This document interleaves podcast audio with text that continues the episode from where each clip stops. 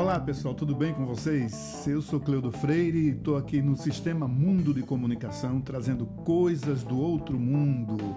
Vamos nessa?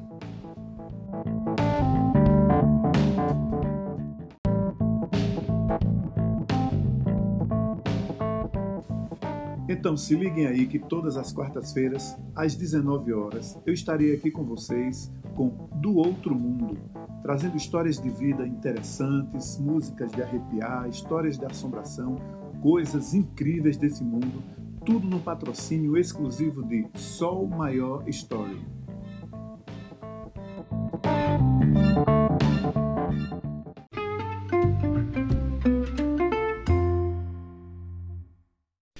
Para começar, vamos contar a história da viúva Machado, que aconteceu em Natal, Rio Grande do Norte. Fique ligado aí.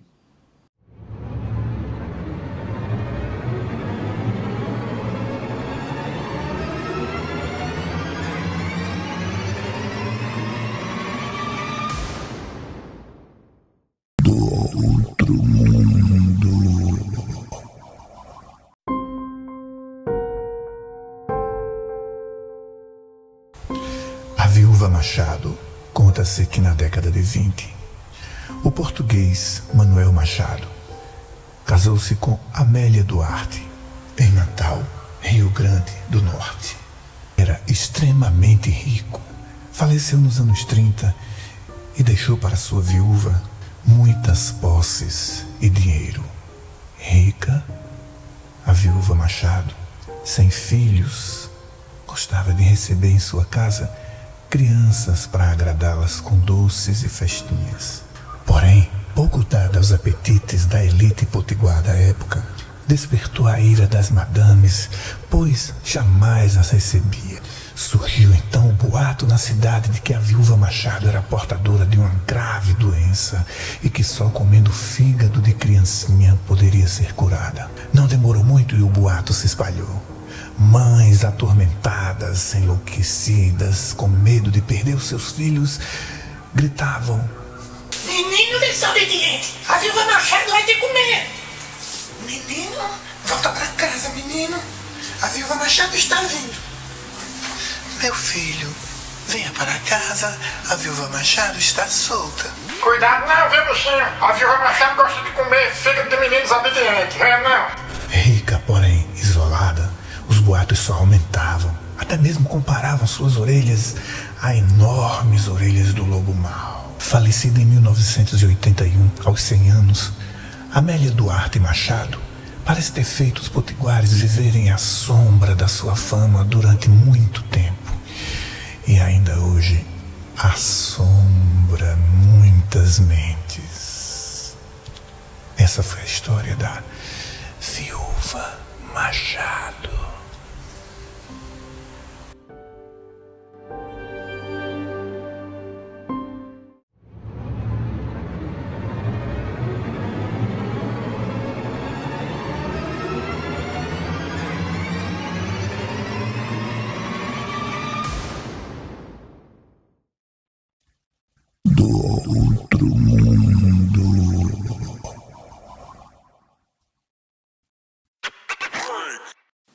Nosso programa do Outro Mundo tem um oferecimento de Sol Maior Story. Lá você encontra cosméticos, maquiagem, perfumaria, higiene pessoal, linha infantil, bem-estar, performance, tudo isso para quem quer ficar bonito e feliz. Só é procurar Sol Maior Story no Instagram, arroba Sol Maior Story.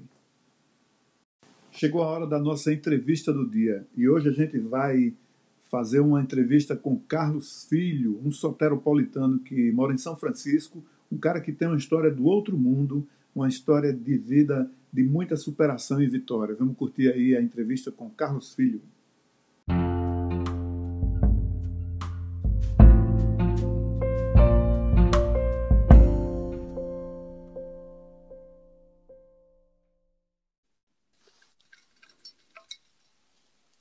Alô, Cleudo?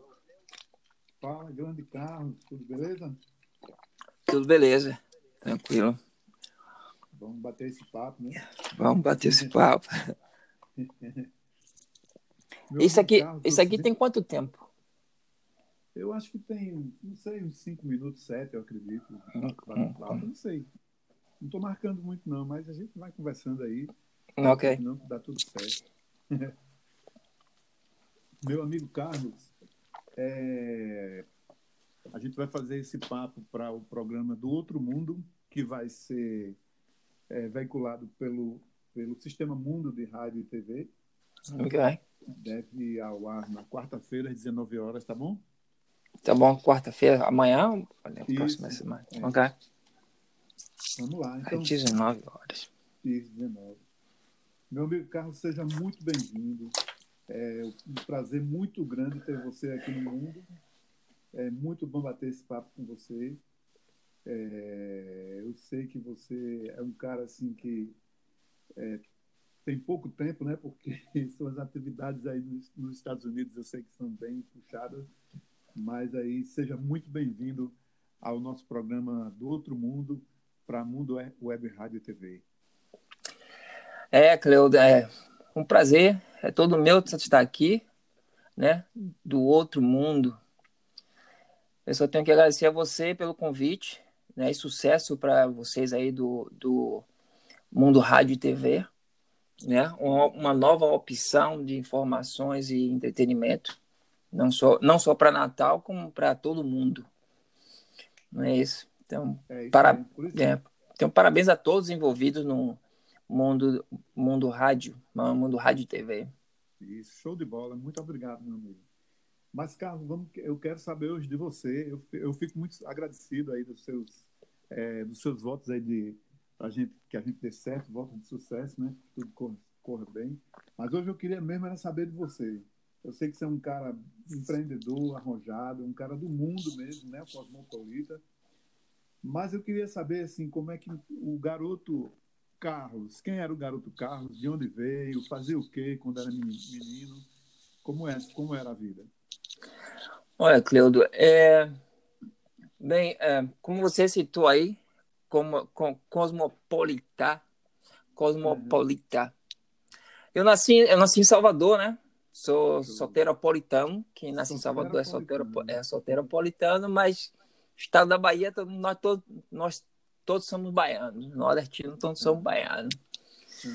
E, e é isso aí, eu sempre eu nasci, cresci em Salvador. E sou, sou garoto de Salvador. Eu nunca saí de Salvador, quer dizer, saí de Salvador, a única, única vez que eu saí de Salvador só foi essa, dessa vez mesmo, para vir para os Estados Unidos em 90 e 98. Muito bacana. Né? E, rapaz, e na sua juventude, assim, teus sonhos, o que é que você tinha como sonho? Você imaginava que um dia ia estar nos Estados Unidos, ia estar empreendendo? Como é que você... Isso passava pela sua cabeça, não? Não, não passava na minha cabeça, não, mas eu vi alguns, alguns, ah, alguns filmes que tinha né, aquele touro que fica lá em Nova York, Hum, que é, que é onde tem todas os é, é, é, o pessoal que faz que ganha dinheiro lá, né? Então ele está no centro da cidade e a- a- aquele eu sou de touro, então aquele, aquele touro mesmo eu ficava muito legal, eu ficava muito emocionado quando passava nos filmes. Mas é, é, quando eu era garoto, eu quando eu morava, quando meus pais er- eram casados, o único sonho que eu tinha mesmo era ser mecânico de manutenção, porque meu pai era mecânico de manutenção e ele trabalhava na plataforma da Petrobras. Puxa, rapaz. Então, o dia que eu fiquei. um, isso aconteceu três vezes, mas no primeiro dia eu fiquei encantado que uma vez de madrugada um, chegou um pessoal lá da, da Petrobras para pegar meu pai para levar para a plataforma, porque teve um problema de, de manutenção lá que ninguém conseguiu consertar. Então foram buscar meu pai em casa e ele me levou, né? E eu não podia ir, eu não podia estar na plataforma porque era um garoto. Mas meu pai tinha muita moral lá. Uhum. Então ele me levou. Então aquela aquela trajetória toda de aqueles caras tudo de azul, de macacão, me botar dentro da Kombi, depois pegar o, o, o barco e ir para a plataforma, aquela coisa gigante que eu nunca tinha visto na minha vida. Então eu fiquei assim impressionado, né? E meu pai me colocou perto onde eu puder. E ele trabalhando naquela máquina cheia de maquinário, ele sozinho lá dentro, e eu fiquei eu fiquei eu fiquei emocionado, né?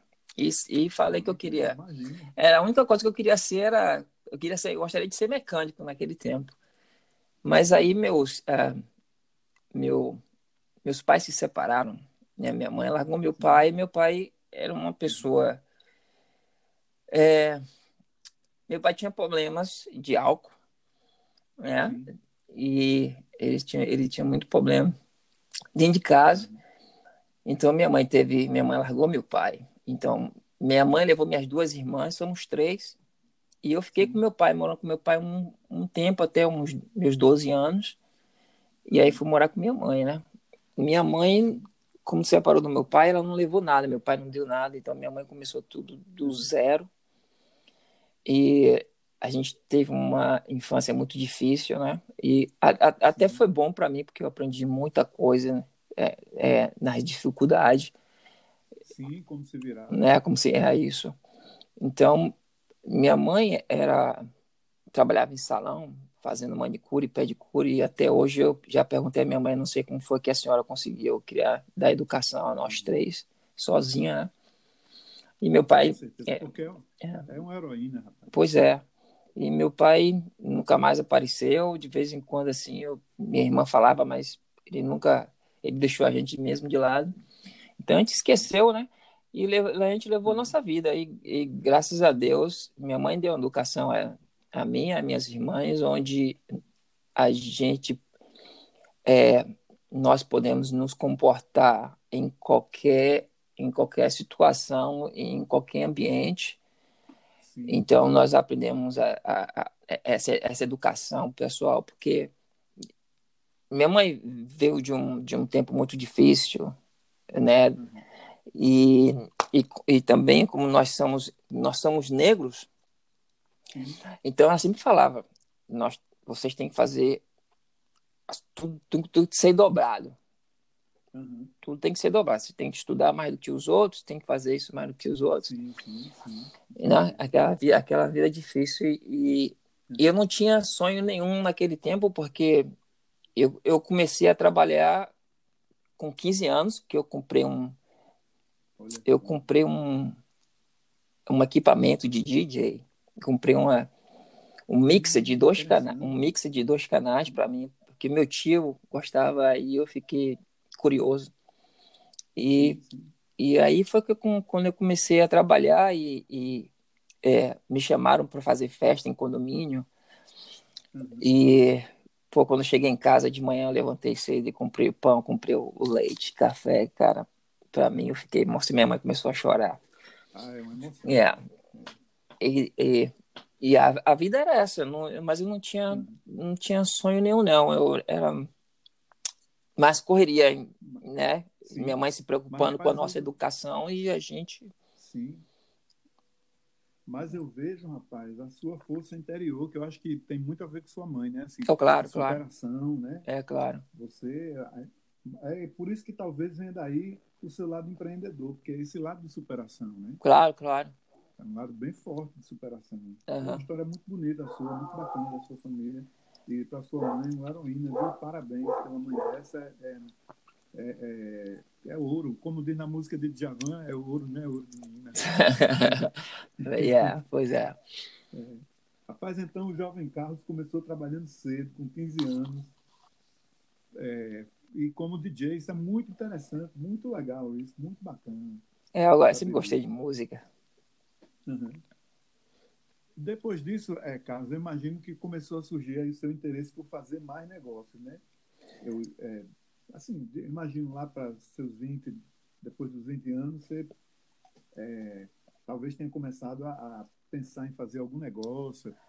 Estou é, certo? Tô... Tá, nessa está certo, porque eu, eu, eu, uhum. eu, eu estudei a, a, a, eu estudei negócios, né? eu, estudei, eu estudei negócios e, mas eu entrei na, na aeronáutica em, em, 90, em 87. Eu, hoje, eu, hoje eu tenho 53 anos, mas voltando lá, eu entrei na, eu fiquei na aeronáutica há dois anos. E, e depois que eu saí da aeronáutica, eu fui eu fui trabalhar na Coca-Cola. E hum. aí a Coca-Cola, para mim, hoje eu, eu dou graças a Deus por ter trabalhado na Coca-Cola, porque eu conheci gente. Eu tenho pessoas na minha vida que chegaram e, e eu sempre abraço, porque uhum. às vezes uh, uh, tem coisas que chegam ao nosso redor e a gente não vê, né? Tem coisas boas que chegam e a gente, a gente não enxerga. Então, uhum. eu quando eu trabalhava, quando eu comecei a trabalhar na Coca-Cola, eu tinha o chefe, o chefão lá era se chamava Frânio. E o auxiliar dele chamava Orion. E eu era auxiliar de Orion. Então, esses uhum. dois, esses dois caras, eles vieram da Odebrecht. Eles eram, eles eram auxiliar de Carlos Magno. Carlos Magno era a mão direita do dono da Odebrecht, que era o velhão Odebrecht. Uhum. Então, esses, esses dois caras, quando chegou na Coca-Cola, eles, tiv eles tiveram, eles implantaram um sistema na Coca-Cola. Então, eu, como eu estava lá, eu aprendi muito com eles. Né? Aprendi a fazer todo o controle de manutenção e, e muitas outras coisas. Então, uhum. Da Coca-Cola foi que eu tive a oportunidade aqui de trabalho. Foi, por esses, foi porque eu trabalhei na Coca-Cola. Então, então depois, depois que eu saí da Coca-Cola, eu vim para cá. Eu abri um mercado, eu abri um mercadinho, um mercado pequeno, lá no centro da cidade. Mas não deu muito certo, não. Fiquei uns dois anos. Uhum. Aí foi que eu vim para cá em 98. Eu vim para cá em 98 e em 99 entrei na companhia que eu trabalho até hoje. Eu sou um dos gerentes da companhia. Ah, eu, eu creio que quando eu entrei, depois de quatro meses, porque eu sempre andava, eu era muito curioso, eu sou muito curioso. Então, eu uhum. sempre perguntava ao, ao, ao meu gerente muitas coisas que eu via que para mim não fazia muito não sei se fazia muito sentido ou não porque eu também não sabia como eles trabalhavam direito ainda né Entendi. mas ele é, é, mas eu sempre estava perguntando a eles mas eu, eu tinha, mas eu, quando eu perguntava a eles, é porque eu tinha aquela visão quando eu trabalhava na Coca-Cola, porque era controle de manutenção, então eu tinha alguma visão de alguma, de alguma coisa, mas eu ainda não tinha certeza no que eu era bom. Até que, hum. até que um, depois de quatro, cinco meses, o meu gerente me chamou no canto e fez: Pô, Carlos, você me pergunta tanta coisa e tal, você tem alguma ideia como é que você vê a companhia? Então, a, a companhia naquele tempo ela estava crescendo. Foi quando estava crescendo que chegou aqui a Google, porque eu moro, eu moro aqui, eu moro aqui ao redor tem a Google, YouTube, tem a, a, a Silicon Valley que vocês chamam de Vale do Silício. Então Sim. nós estamos ao redor tudo disso aqui, né? Então aqui em São Francisco tá tudo isso aqui foi implantado ao redor de, na Bahia Aérea. Uhum. Então essas companhias eram nossos clientes. Então a companhia, quando eu entrei, ela estava ela tava crescendo. E o Google começou a ser o nosso cliente. Então elas estavam. Não, começou a crescer aqui. E, e, e, então eles, eles tinham visão mais de cuidar dos clientes e da qualidade dos produtos. Mas estava faltando alguma coisa dentro da companhia que eles não estavam vendo bem era todo o movimento da companhia era uma coisa que eu vi que eu estava vendo mas não tinha eu não tinha certeza que eu era tão bom nisso né cara? Sim. então ele falou pô se você tem alguma ideia você pode me passar. Aí eu falei com ele me dá um mês que eu vou te dar um sistema. Uhum. aí eu liguei para o Orion quando eu trabalhava na Coca-Cola com ele. Eu trabalhei na Coca-Cola em 89 então eu liguei para o Orion fez ó você tinha ainda aquele sistema. Eu, eu também tinha uma parte do sistema, né? E ele me mandou, minha mãe me mandou o que eu tinha. Eu coloquei tudo em um, em um CD, passei para o gerente. Uhum. E depois de, eu creio que uns cinco meses, ele me chamou e falou: Olha, colocamos seus sistemas e deixamos de perder 6 mil dólares nesse mês. Puxa vida, rapaz, que, que coisa interessante. É. Aí foi que foi, foi daí que tudo começou, né? Eles me deram, eles me deram um setor para eu tomar conta e depois me mandaram para Los Angeles, é, San Diego, para tomar curso, para ter uh, mais conhecimento né, na área da, de, de, de, de peixe, que eu trabalho na área de peixe, para saber mais, ter mais conhecimento de transportação, essas coisas todas. Então, e foi daí que eu comecei a, a, a, ver que, eu, que eu comecei a ter muito conhecimento nessa área de peixe que eu trabalho. Uhum. A companhia que eu trabalho é, é, um, é a melhor companhia de produto de peixe marítimo aqui da, da Califórnia.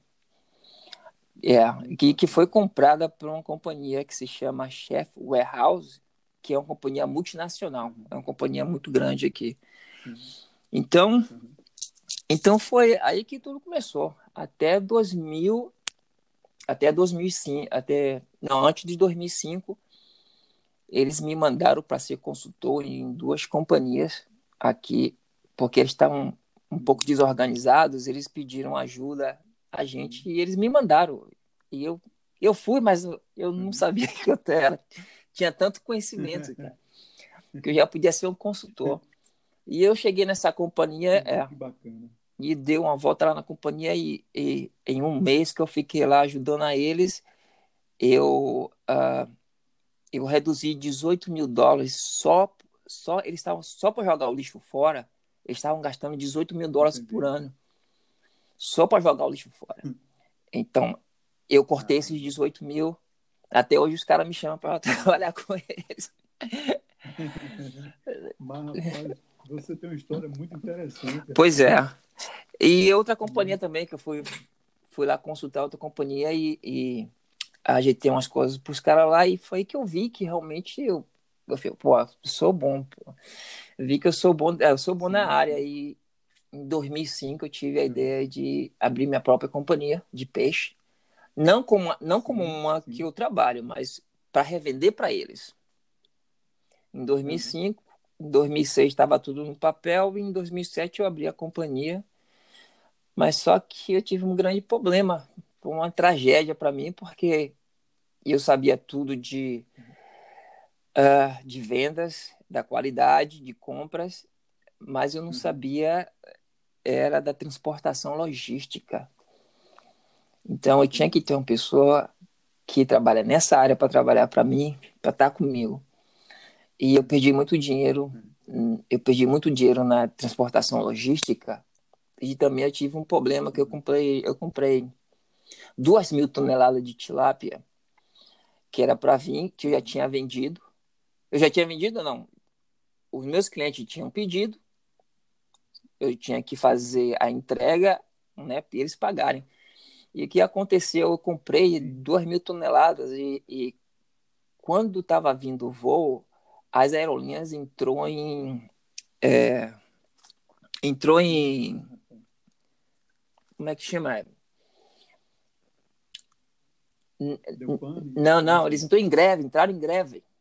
Isso. Ah, em greve, sim, naquela Entra, Entrar em greve, sim, eu não me lembro sim. por quê, mas eles pararam quase, quase uhum. foi uma semana, uma semana e meia, coisa assim. Uhum. E meu produto é, era para vir para São Francisco.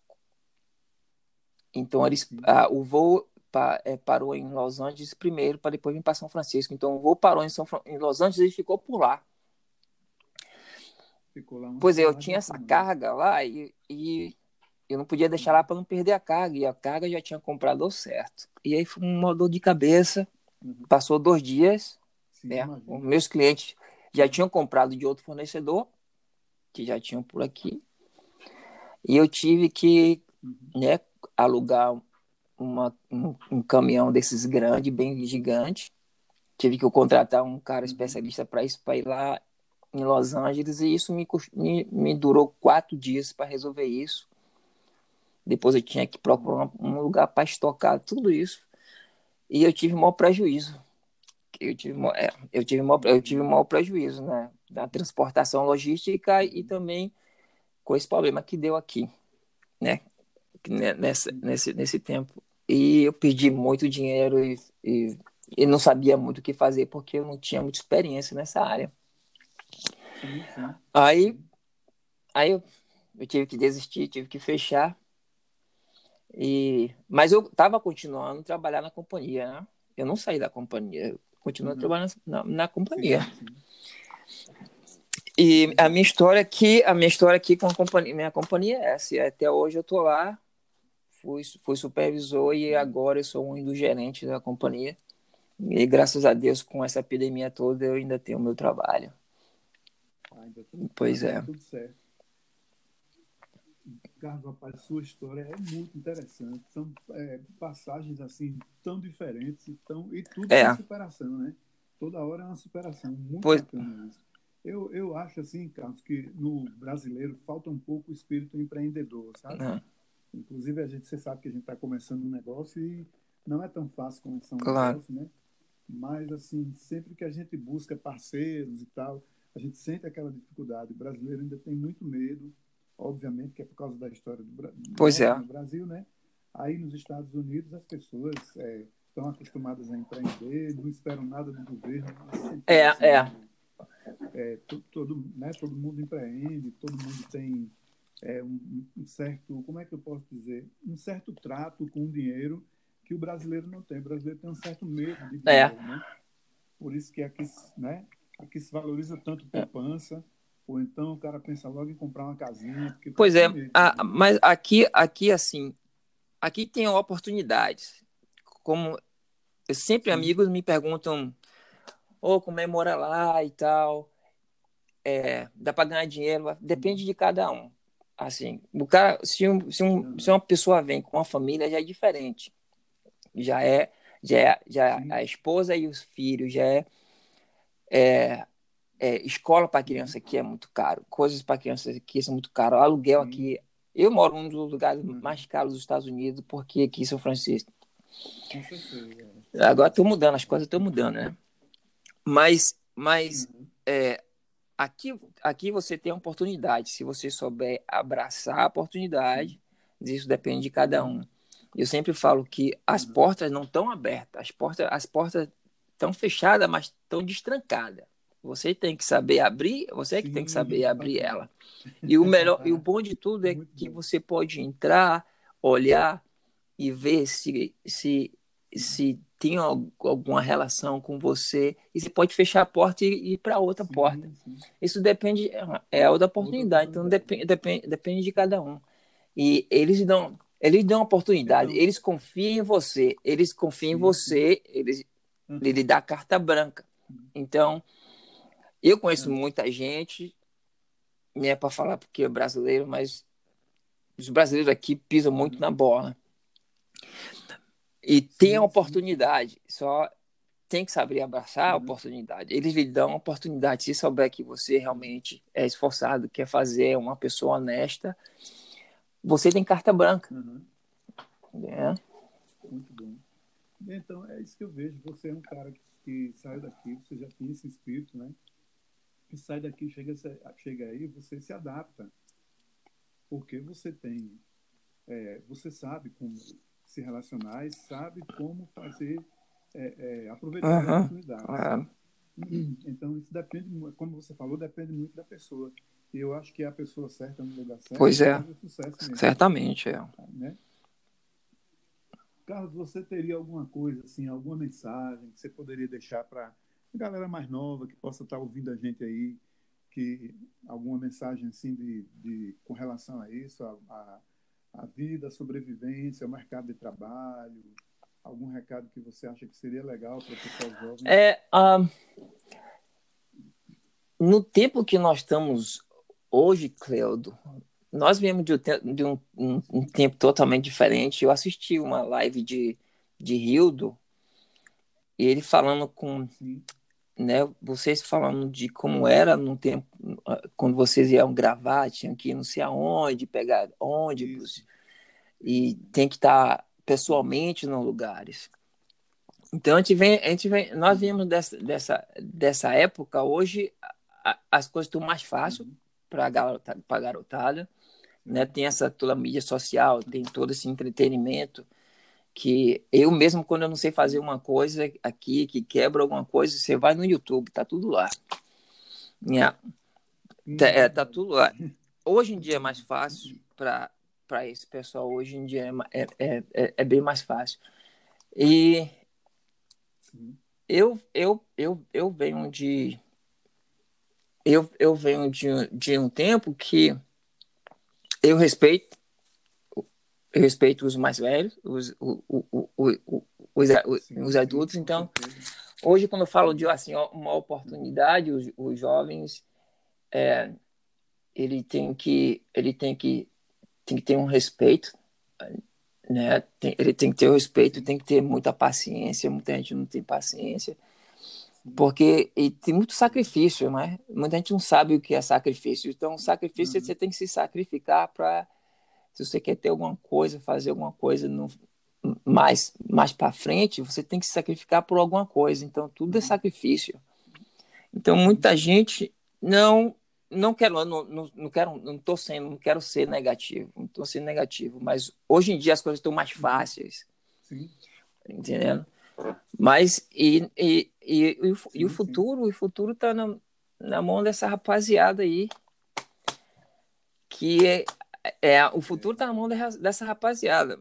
Eu eu estou pensando agora em, em, em, me aposentar, né? Tô, minha aposentadoria. Uhum. E sei que há todas as modificações que estão tá acontecendo aí no mundo de hoje. Então, eu, eu penso em estar em um lugar né, um lugar tranquilo em que eu não vou muito dar, dependendo desses negócios de tecnologia, essas coisas todas. É uma, um, um, lugar que eu fique tranquilo e, e não preciso estar me preocupando com nada, e não estresse. E isso, Sim, isso, isso que eu estou fazendo. Muito bom. Uhum. Rapaz, eu acho que você deu a mensagem perfeita para o jovem, porque realmente o cara é, pensar nesse mundo de agora como ele é, se adaptar a essa situação, mas também ter, ter paciência e tudo, porque para vencer, ninguém vence assim ah, de uma claro. para outra e, e, tem que sofrer dificuldade. E essa sua mensagem no fim, que você está hoje pensando em se aposentar e para um lugar tranquilo, também é importante para o jovem ter essa dimensão com o tempo, né? Imaginar que vai chegar um momento em que ele vai querer estar tranquilo também. Pois é. Tem que pensar lá na frente. Carlos, meu amigo, é, isso sempre pensar na frente. Meu amigo Carlos, rapaz, o nosso tempinho está terminando. É uma pena, rapaz. Eu gostei demais de saber de sua história. Assim, é uma história muito bacana de, de, de um cara vencedor, né? E também, assim, de, é, de uma compreensão de mundo muito profunda, né? É, de saber aproveitar oportunidades, de talentos, né? Que você é, é, desenvolveu e com eles, com esse talento, você pode vencer. Né? Rapaz, eu queria agradecer a você demais por essa entrevista. É, você conta sempre com a gente aqui, com o que você precisar. Okay. A rádio está aberta, esse programa aqui está aberto e, e, a gente tem uma parceria aí de amizade mesmo. E legal. É, a nossa casa é a sua casa. Muito legal. É. Muito bacana. Eu, eu um Cleudo, eu não falei do. Eu tenho um negócio que é que eu vendo tênis. Sim. A minha companhia se chama Dude Shoes. Ah, bom. Né? Eu não entrei nesse, não, não, não, cheguei, não cheguei a esse ponto ainda, sim. mas eu tenho, eu tenho uma sim, companhia se chama Dude Shoes, que eu, que eu, ah, que eu revendo tênis aí no Brasil, uhum. né? E, e a, a, a minha empresa de, de, de, de, de sapato, ela vem com o conceito de, de todos. Eu abri essa companhia pelo meu passado, como foi difícil, porque eu tinha eu tinha dois tênis, eu tinha dois tênis, é uma uma para ir para a escola e outro que eu jogava bola. Então, como meu tênis comia embaixo, eu tinha que tinha que grudar o tênis com cola, então queimar a borracha. Então, aqui não tinha minha mãe não tinha dinheiro para comprar outro tênis. Então, eu fiz eu fiz essa eu abri essa companhia porque eu também jogo basquete há muito tempo, então toda vez que eu vou para o Brasil, meus amigos sempre pediam tênis, né? Você traga um par de tênis para mim e tal. Uhum. E em, 2000, em 2015 eu pensei, pô, vou mandar uns tênis, vou ver como é que eu importo tênis para o Brasil. Mas, mas o meu o conceito é de todos os atletas e as pessoas terem acesso a um bom material esportivo com baixo custo. Então, É. Assim damos, a, assim damos a oportunidade dos atletas de ter um, um bom material é, é, que financeiramente eles podem a, obter com, com, com custo acessível. Entendeu? Porque eu, eu, tive essa dificuldade de ser como a dificuldade de, de muitos atletas que não tem muita garotada aqui, não tem dinheiro e tal. Então, é, graças a Deus, foi uma pessoa, fiz um curso de importação e exportação, onde eu conheci que é o rapaz que me vende os tênis, e ele também estava, ele entrou nesse curso porque ele também estava estava em uma dificuldade também na vida dele. E aí deu certo, porque o curso, eu parei o curso na metade, foi quando uhum. o curso começou a fazer os cálculos de, de taxas de imposto que no Brasil. E foi aí que eu me assustei porque o Brasil tem tanto imposto, cara, uhum. que eu, eu parei, eu parei o, o curso no meio, porque eu vi que não ia dar. Uhum. E ainda bem que esse rapaz, o Rui, estava tomando a aula, ele mora em Miami, ele estava tomando curso também, e ele, ele saiu também do curso, e conversamos e, e nos juntamos, eu ajudei a ele, eu comprei uns pares, ele falou, não, eu vou cortar esse custo todo seu, eu conheço gente de, que faz transportação, e realmente ele cortou os custos, onde eu compro uma boa quantidade de tênis e chega com baixo custo no Brasil. Então eu não preciso vender tão caro. Então, então assim, todos têm acesso a um tênis, a um tênis porque eu vendo tênis bom, tênis de marca.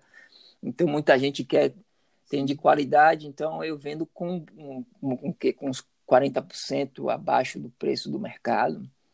Puxa, que coisa e, então, eu faço, eu, a, a minha intenção, a, a, a, o conceito da Dudissus é essa, é que todos tenham condições de comprar um, um tênis de boa qualidade. Muito bacana. Rapaz, você tem história para muito mais de um programa. É. e, e, e, esse pessoal aí tem que ficar sabendo dos seus tênis, que, desse seu material desportivo, que é, porque tem muita gente do Brasil que tem muito talento esportivo e não tem condição de ter pois é. equipamento, material. Pois é. Isso é fato. É, e você está aproximando isso com esse seu projeto. Puxa vida, um projeto bonito. Mais uma vitória sua. Pois é, tá, um, tá aí uma coisa. eu, eu era para jogar tênis porque eu gostava de jogar tênis. Eu vi que tênis era fácil porque eu, eu tenho uma habilidade atlética. E Sim. eu ganhei uma raquete da minha mãe mas eu não pude jogar porque eu não tinha tênis, eu não tinha sapato. E o meu sapato que eu sim, tinha, sim. o técnico falou que não, não, não era, não servia. Não servia. E então eu deixei de jogar, deixei de jogar tênis por causa, por causa disso. Puxa vida. Que bom que você olha para hoje, vê com positividade e quer é, ajudar, né? Quer dar uma, um, um, como é que eu posso dizer assim, um impulsionamento nessa galera mais nova, né? Que que está aí começando e, porventura, possa uhum. ter condições de, de ter um equipamento e você tem um pois é. bom. Quando dá, eu, eu ajudo. Quando, quando dá, eu ajudo. Por que não? Uhum.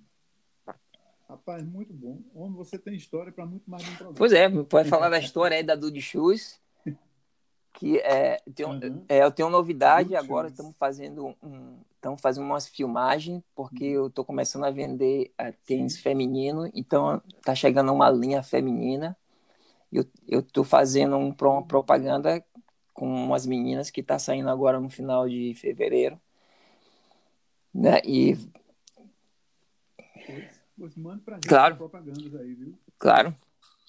E eu gostaria também de fazer parte aí do. do, do outro mundo, do mundo, é, mundo da rádio Sim, e, vídeo, e, e, e, TV, do claro. Nada. Rapaz, a nossa casa é a sua casa, você já sabe. Ainda mais com esse conceito, porque o nosso conceito é muito parecido. Ainda mais com esse conceito aí, esse conceito que tem com, com é, é, esse seu trabalho novo, seu empreendimento. Puxa vida, é, tem tudo a ver com a gente aqui. E a galera aí fique ligado no Do Choose e, e, vamos esperar sua, sua, seu material. A gente vai botar no, no nossos, nas nossas redes, viu? na rede da rádio, tudo. Seu material de divulgação.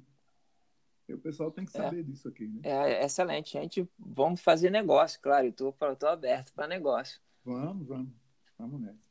Pois Pois, rapaz, Carlos, muitíssimo obrigado, meu amigo. A gente vai ter muito papo ainda pela frente. Parece que a gente tem muito mais coisa ah, temos.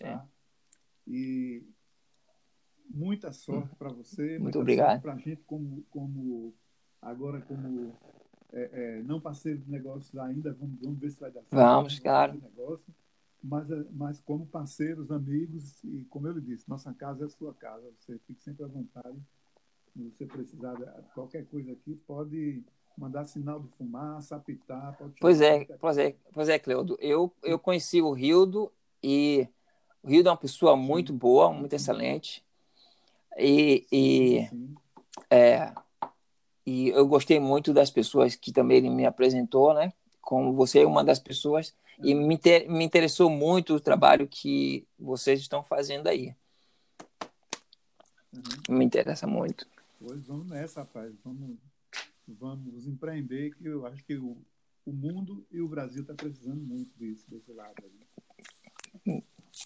Amigo Carlos, um abração, meu amigo, e estamos chegando aqui ao fim da nossa entrevista, mas foi um prazer para mim e para mim também.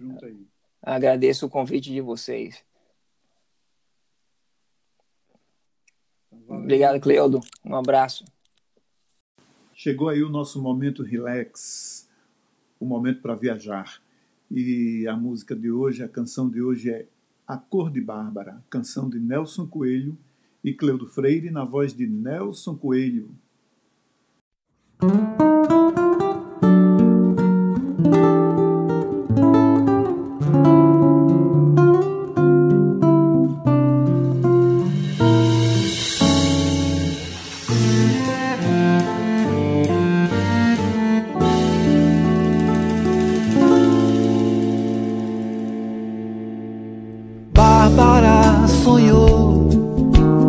sol ia trazer do mar aquela cor que ninguém viu aqui.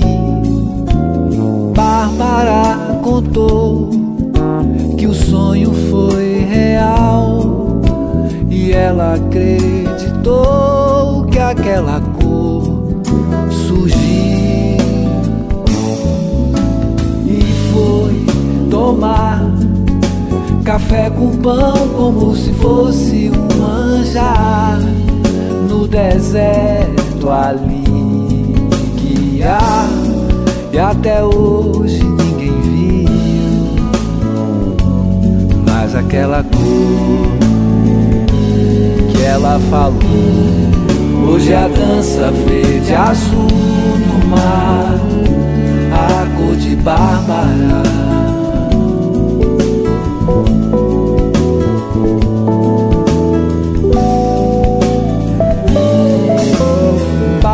Sara levou seus olhos pra molhar na cor daquele mar que o verde azul uniu. Bárbara cantou um som em espiral e a música pintava de coral e madrigal.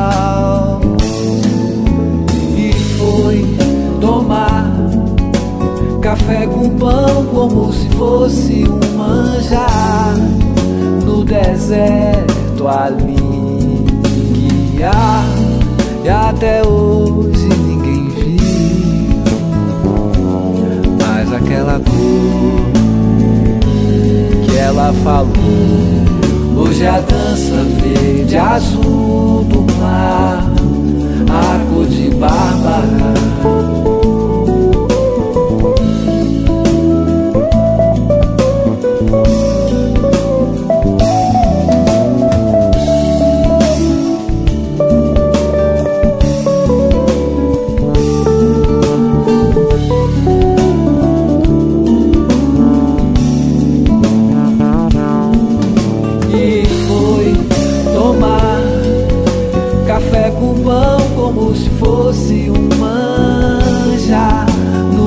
deserto ali guiar e até hoje ninguém viu,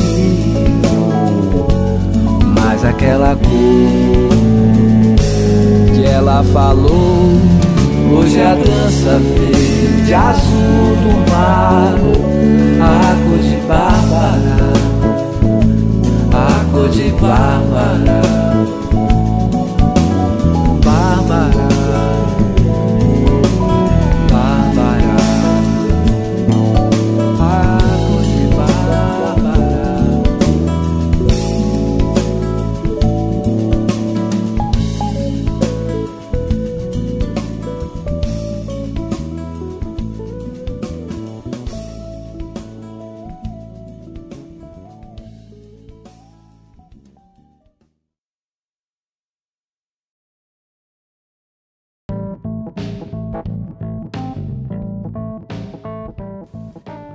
Essa canção de arrepiar, a gente chega ao fim do primeiro episódio desse podcast chamado Do Outro Mundo. O nome do episódio hoje foi A Lenda da Viúva Machado. Vocês ouviram essa lenda? Ouviram é, uma história de vida incrível de uma pessoa realmente do outro mundo chamado Carlos Filho. E essa canção maravilhosa, A Cor de Bárbara. Até a próxima, galera.